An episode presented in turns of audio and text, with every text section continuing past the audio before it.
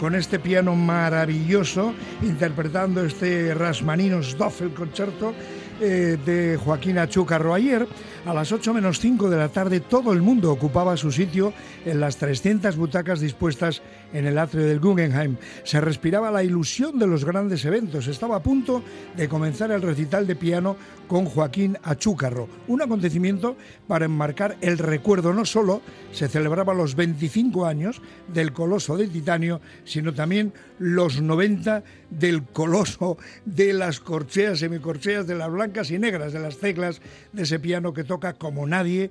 Nuestro primer invitado, don Joaquín Achúcarro, muy buenos días, bienvenido. Se ha dejado usted las fusas y las sí, semifusas. Bueno, también es verdad. Es que soy lego la materia. Se lo iba a decir yo, pero no me ha dejado. ¿eh? Buenos días. Bueno, bueno, bueno. Ay, qué maravilla. Bueno, en primer lugar, antes de felicitarle por el concierto de ayer, porque dicen que eh, he leído los titulares, un lujo llamado Achúcarro, qué lujazo, qué tal. En primer lugar, el Soriona, que muchísimas felicidades, porque aunque no usted se lo crea, aunque no se lo crea, cumple usted 90 años. Ha cumplido el pasado martes, ¿no? Exactamente, sí. Yo no sé qué está pasando, que lo oigo bastante mal por el teléfono, pero yo creo que podemos seguir adelante. Bueno, vamos a ver si lo mejoramos porque yo que me oiga mal un músico de su categoría me suena hasta, hasta feo, pero bueno, vamos a, vamos a intentarlo. Don Joaquín, ¿qué me cuenta en estos 90 años? Con, con- porque llega usted con una energía, no para, lo mismo se va a Dallas, que se va a Nueva York, el otro día eh, fue usted un, un exitazo el que tuvo en, en Nueva York. ¿Cómo se encuentra? Pues ahora si, le- si quiere que le, que le resuma lo de estos 90 años, No. pues son 1, 2, 3, 4, 5, 6, así hasta 90. Con las incidencias de la, de la infancia, adolescencia, juventud, eh, edad madura y, lo que y lo, lo que estoy aprendiendo ahora todavía en, en la vejez. Porque eso sí que sí, ya cuando se es nonagenario, yo creo que ya pues uno ya es viejo ya O sea, hay que decir que uno que uno que es viejo. Ya no es un talento prometedor que sigo creyendo que soy porque todavía se me ocurren cosas para para para el piano y algunas de las cuales pues creo que se pusieron en, en, en evidencia ayer. Alguna cosa que que, que, que he aprendido de, de y ahora estoy hablando muy muy en serio de la profundidad de las preguntas de Chopin Dígame una cosa, don Joaquín. Eh, claro, eh, como lego en la materia, se lo pregunto, evidentemente, eh, si a lo largo de un concierto, pues claro, si yo me equivoco se- en una palabra, se da cuenta todo el mundo, pero a lo largo de un concierto, si usted falla en una nota, ¿la gente se da cuenta? Habrá quien se dé y habrá quien no se dé, quiere decir. eh, usted sabe que el tercer concierto de Rachmaninoff, el pianista tiene que tocar 70.000 notas. Madre mía. Y ahora a- acabo de oír el principio del segundo, que no son tantas, pero por ahí, por ahí andarán. Entonces, si falla una entre 70.000, ¿quién se va a enterar? Yo, desde luego. Usted, usted se da cuenta, ¿no? Eso que está claro. Los que conozcan el segundo, el tercero de Rachmaninoff, como lo conozco yo, pues para mí, puede que se den cuenta o puede que no, porque puede que la acústica del sitio donde lo estoy tocando, el error pues no, no sea tan visible. Quiere decir, eh, hay, hay aquí un señor llamado, no sé si ha oído usted hablar de él, un tal Albert Einstein, Sí, sí, que nos habló de una cosa que se llama la relatividad. sí, sí, sí. Y eso, pues eso.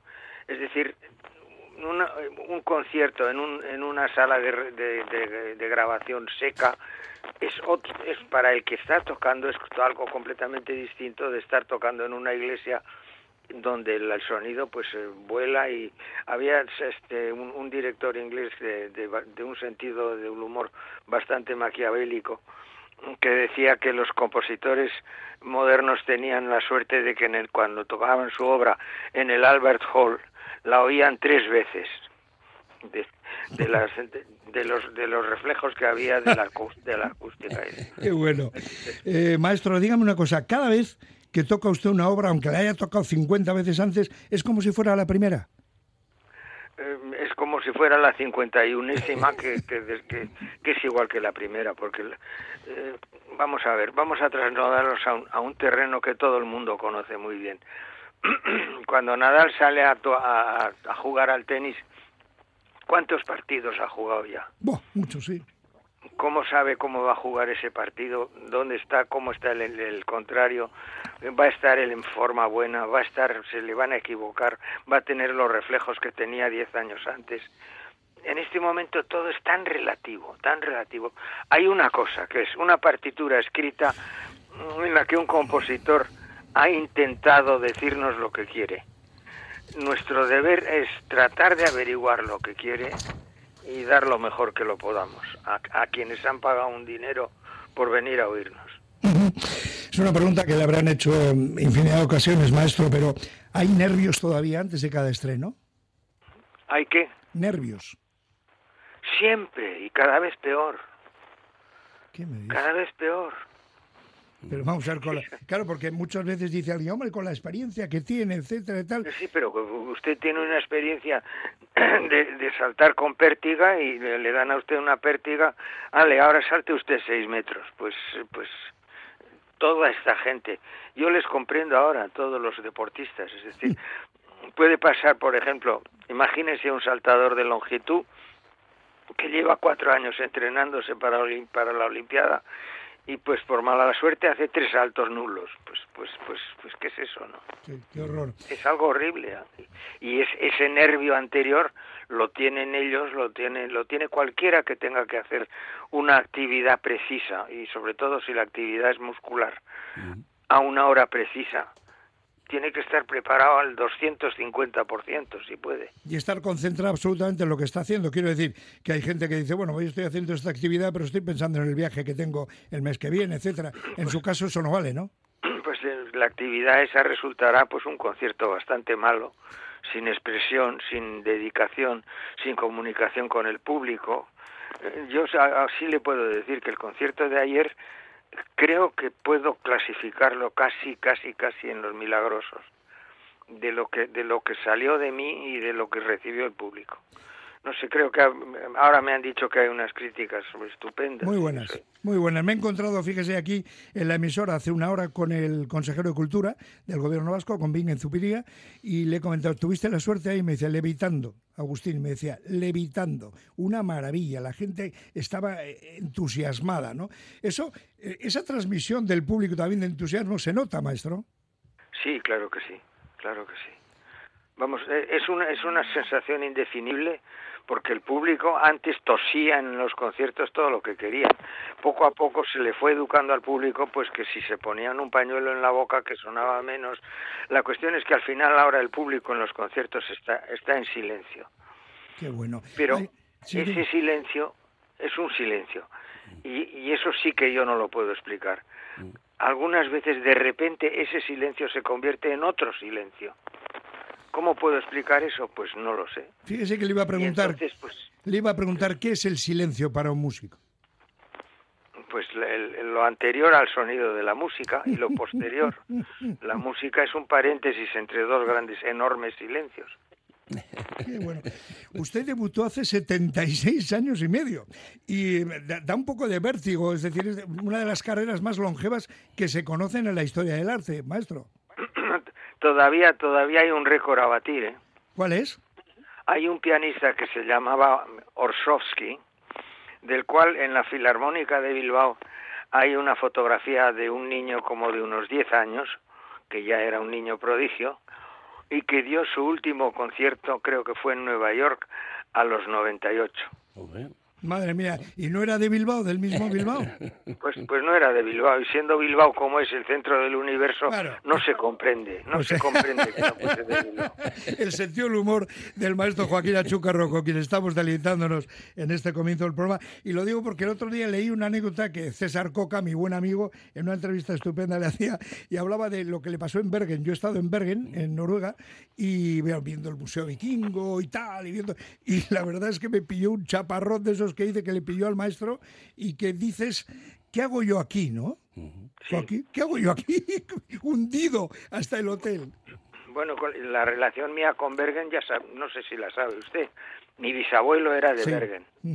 Y mi abuela, por, por, entonces Bergen era pequeñito, supongo, era prima segunda de Grieg, el compositor.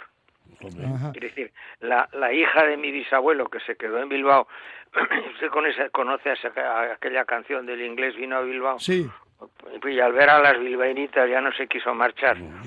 sí, este es el noruego que vino Pues de ese, ese fue el noruego, aquí conocido como el noriago.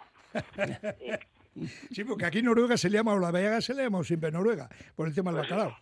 Pues seguro, pues eso. Y ese fue el que trajo el bacalao a Bilbao. Oye, ¿cómo es dar clases eh, muy a menudo? Porque es que viajan, eh, se, se mueve más que los precios, debe tener más puntos Iberia que yo que sé, el maestro Achúcarro. ¿Cómo es eso? Eh, con American Airlines llegando a los 6 millones de millas, o sea, 10 millones de kilómetros más. Madre mía, porque ¿cuándo se va a Dallas otra vez? ¿Cuándo va a dar clases ahí? Estoy ahora ya en el proceso del retiro, que es una creíamos Ah. que era una cosa muy fácil, pero hay que hacer un papeleo enorme, hay que hacer una, una revisión. He estado 33 años dando clase, han pasado por mi clase más de 100 alumnos, de los cuales solo uno no vive de la música. Y ese porque descubrió o, se, o inventó un programa para computadoras y ahora es millonario.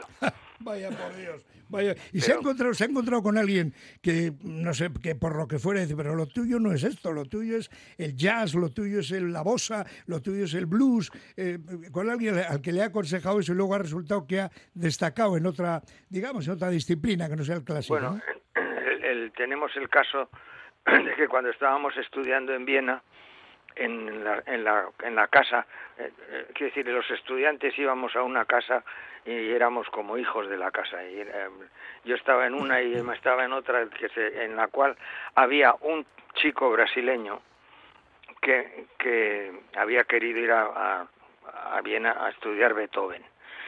Y cada vez que quería se ponía a estudiar Beethoven había que salir de la habitación por lo aburrido que era entonces y, entonces cuando pero pero yo le conocía de, de, Brasil se llamaba Luis Esa y fundaron luego un- una, una con otros dos amigos un tamba trío del cual hay unos discos que son increíbles de, de bossa nova y de cómo tocaba el piano este chico cuando se cuando se, se quitaba la peluca de Beethoven y le salía el, el, el bossa nova que llevaba dentro era otra persona quiere decir no sé Qué bueno. una vez más relatividad. Y ahora que sabemos genética pues a ver, en el DNA de aquel estaba había algo hacia un sitio en el mío estaba ahí otro hacia otro. No sé El otro día, mientras preparaba la, la entrevista, mientras preparaba la charla y leía datos sobre maestros, sobre usted, Jo- Joaquín Achúcarro, estaba escuchando de fondo el Silent Blues de Oscar Peterson. Vaya músicos que ha habido por ahí, Arte Itum, eh, en fin, eh, usted, pianistas. usted usted acaba de mencionar a Dios Arteitum era Dios sí, la verdad es que, la verdad es que eran, eran muy buenos, muy buenos. no me acuerdo qué torero le preguntaron pues esto esto es lo terrible de eso es que uno no se acuerda de los nombres Eh, y a usted quién le parece los, los mejores toreros y dijo primero yo luego Naide luego Naide y luego Chicuelo o Frascuelo o cualquiera de estos La verdad es que qué bueno es el sentido del humor. Una cosa le iba a comentar. Antes ha, citado a Beethoven, que sé que es uno de sus eh, favoritos, ¿cómo no? Eh, ese, ese sí que era Eh, sí. ¿cómo, ¿Cómo se explica? Yo, la pregunta sé que es muy tonta, maestro, pero ¿cómo se explica que componga un sordo una sinfonía de esas características o varias? Siendo sordo. Pues cuando ese sordo se llama Beethoven, ahí está la respuesta. ¿no? El sordo genial, qué, qué maravilla. Y por cierto, pero usted, vamos. usted que ha viajado por todo el mundo, como decíamos, eh, Óigame, ¿usted sabe lo que tienen de común Goya y Beethoven? ¿qué tiene? Ah, bueno, la, quinta- sordera. La quinta del sordo. Sí, señor, la sordera. Goya también. Hombre, Pero pero, la para quinta del sordo. Sí, sí. Para pintar, pero para hacer música Pues eso. es impresionante. Oiga, Impresionante, y- totalmente impresionante. y de todo lo que ha conocido, eh, como se le suele preguntar a los artistas, ¿hay algún público al que recuerde con especial cariño? Quiero decir, aparte de Bilbao, ¿hay algún público que sea eh, mejor o, o más, más agradecido? Puedo citarle el caso de Torroella de Montgrí, en el que hay un festival que llevo tocando, creo que son 34 años seguidos. Madre mía. He tocado en cua- treinta y tantas veces en el Festival de Torroella de Montgrí, en Cataluña. Está claro que les gusta. Pues eh, y, y, pues vaya, no sé, yo no yo no lo entiendo, pero ellos quieren y yo voy todos los años. Bueno, estaría escuchando. Yo, en, parte, me encantaría ser vecino suyo, maestro, porque ensayará, Pues, tocará el Bueno, piano casa. eh, Bueno, pues, eh, pues mire, pues, se puede, usted puede, podría comprar y ser vecino mío, pero al de un mes de ser vecino mío ya habría vendido su piso y se habría, y se habría marchado a otro sitio. Porque toca a cualquier hora. No, no toco a cualquier hora, que, que, el trabajo nuestro es durísimo. Es muy duro, si tiene que Que, es que no, es, no es que uno pone las manos en el teclado y, y ya van ellas solas, eh, hasta automatizar de manera que se convierta en un reflejo condicionado un, un, un pasaje rápido de notas, hay que tocarlo miles de veces. No, estoy, no estoy, exagerando. No estoy exagerando. Sí, no hay como repetir, y de esos ¿verdad? miles de veces, pues los, los vecinos, pues Sí, sí, es verdad. Bueno, tiene, que ser, tiene que ser. Bueno, pues aunque sea tres meses, luego lo vendería a ver si gano dinero eh, con la venta, pero tres meses escuchándome al maestro, cuidado, como decía el otro, sin pagar, todos, todos los días. Ahora, Sí, repite- porque repetir, repetir, ¿verdad, eh, maestro? Un- una obra, venga a repetir, venga a ensayar, venga la misma, la misma, la misma. Dice el vecino, oiga, ¿no puede usted cambiar de música? Exactamente, no pueden entender qué es lo que uno Eh, está efe- buscando. claro. efectivamente. Yo también hago un poquito de eso, eh, llevo un corito, dirijo un corito, y mm, lo que sí le preguntaría, maestro, después de los años, eh, digamos que mm, el miedo escénico todavía lo tenemos. Pues claro que sí, ya, he- ya he dicho hace un momento y además cada vez peor. Es Madre. decir, Es increíble, ¿verdad? las primeras veces uno no sabe lo que va a pasar. Poco a poco tú sabes lo que quieres Sí. conseguir. Ah, pues también le voy a contar otra anécdota. Venga. Mi abuelo, que era, era médico, y después de cenar venían tres amigos y hacían cuartetos.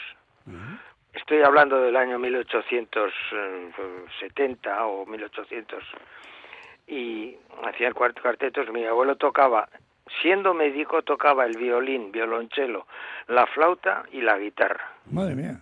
Entonces, en esa época, nos, si nos situamos, para oír música la tenías que hacer tú, porque no había ni radio, ni gramófono, ni nada de nada, que ahora con tocar un botón sale lo que quieras. Bueno, era muy amigo de Sarasate, como violinista y se entendía. Y y una vez que, que debió ser en París, que fueron aquí unos bilbaínos a París a oír a Sarasate. Y él estaba con Sarasate en el camerino y Sarasate estaba muy nervioso. Y mi abuelo decía, pero, pero, don Pablo, pero entonces se, se daban de usted, ahora ya nos damos, nos damos de tú enseguida. Don Pablo, pero ya sabe usted que va a tocar muy bien. Y Sarasate le contestó, sí, ya sé que voy a tocar muy bien, lo que no sé es si voy a tocar como Sarasate. Primero yo y luego Naide. Ay, amigo, ay, amigo. Bueno, yo me gustaría, antes de terminar esta charla, que yo prolongaría toda la mañana, pero si no, no lo voy a dejar repetir las notas en casa. Yo sí que aprendo un montón. Sí, hombre, por Dios. Eh, maestro, si me permite una pregunta, bueno, personal. ¿Quién es y qué es para usted Emma Jiménez? Emma Jiménez, pues eh, creo que la responsable de que yo ayer fuese capaz de dar un concierto a los 90 años en el Museo de, Bilbao. Porque eh, el- to- todo, absolutamente todo lo que no sea estudiar piano, lo lleva ella. Y además todavía, según lleva las, las cosas que no son estudiar el piano, de vez en cuando la puerta del estudio se abre y me dice, oye, tú ten cuidado con ese pasaje, que, que, que no se te oye la nota de no sé qué. Sí. Eso le iba a decir, digo, ¿habrá alguien que le saque pegas? Oreja, mira, pues su oreja, ¿eh? compañera de vida. bueno, usted se- no sé si se acuerda, no, no, no se puede acordar, pero hemos hemos hecho conciertos a dos pianos y, y cuando ensayábamos eh, teníamos, mm, vamos, había discusiones bastante violentas. Ay, Pero, bueno. pero, eh, hay hay un, un disco que, testimonio de lo que llegamos a hacer y lo que llegamos a hacer el crítico del New York Times creyó que era un dúo de, de- de legendarios pianistas y de no sé qué. Yo me quedo con una frase que ayer decía una señora mientras escuchaba el ritmo de la banea, dos piezas de Debussy, una de Falla, el homenaje Puig le Tombeau de Claude Debussy, y que decía 90 años, 90 años. Maestro, le voy a confesar una cosa. Yo a veces me miro en el espejo, sobre todo por la mañana, y digo, ¿quién será ese señor que me está mirando insistentemente? ¿no? Porque no me reconozco. Llevo cuarenta y tantos años en mi profesión y yo digo, usted no se puede reconocer, usted no tiene 90 años. O sea, creo que es lo único que no es verdad de todo lo que cuenta Joaquín Achúcar. Resulta muy raro decir, ¿eh? si tengo 90 años, soy nonagenario. ¡Ay, qué maravilla! Pues sí, pero, pero me, Y- me y cuesta mucho cabeza, más nadar. uf. Bueno, y, y la bicicleta ya la tuve que abandonar. Ya. Y no, no te tiembla el pulso todavía, ¿eh? ¿Mm? ¿Cuál? El pulso no, no, te, no te tiembla nada, ¿no? El pulso no me tiembla porque estudio cuatro horas como mínimo todos los días. O sea que... Sigo estudiando todo lo que puedo. Es decir, sí creo que empie- empieza a ser un poco raro. La, la- es lo contrario del niño prodigio, es el viejo prodigio. Y yo creo que en este momento sí soy un viejo prodigio. Pues qué maravilla.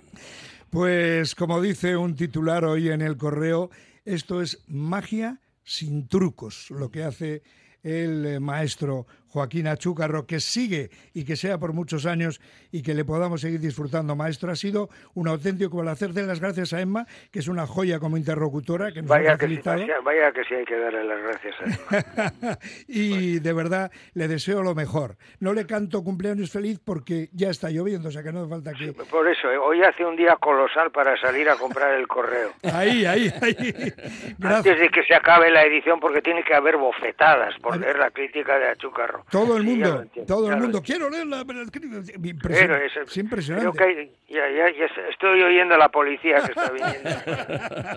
que le persiga siempre el sentido del humor y esa jovialidad que desprende esa jovialidad de genio. Maestro, de verdad ha sido un honor, un auténtico placer charlar con usted y lo dicho, le deseo lo mejor. y la viceversa. Gracias. Un abrazo. Un abrazo. Joaquín.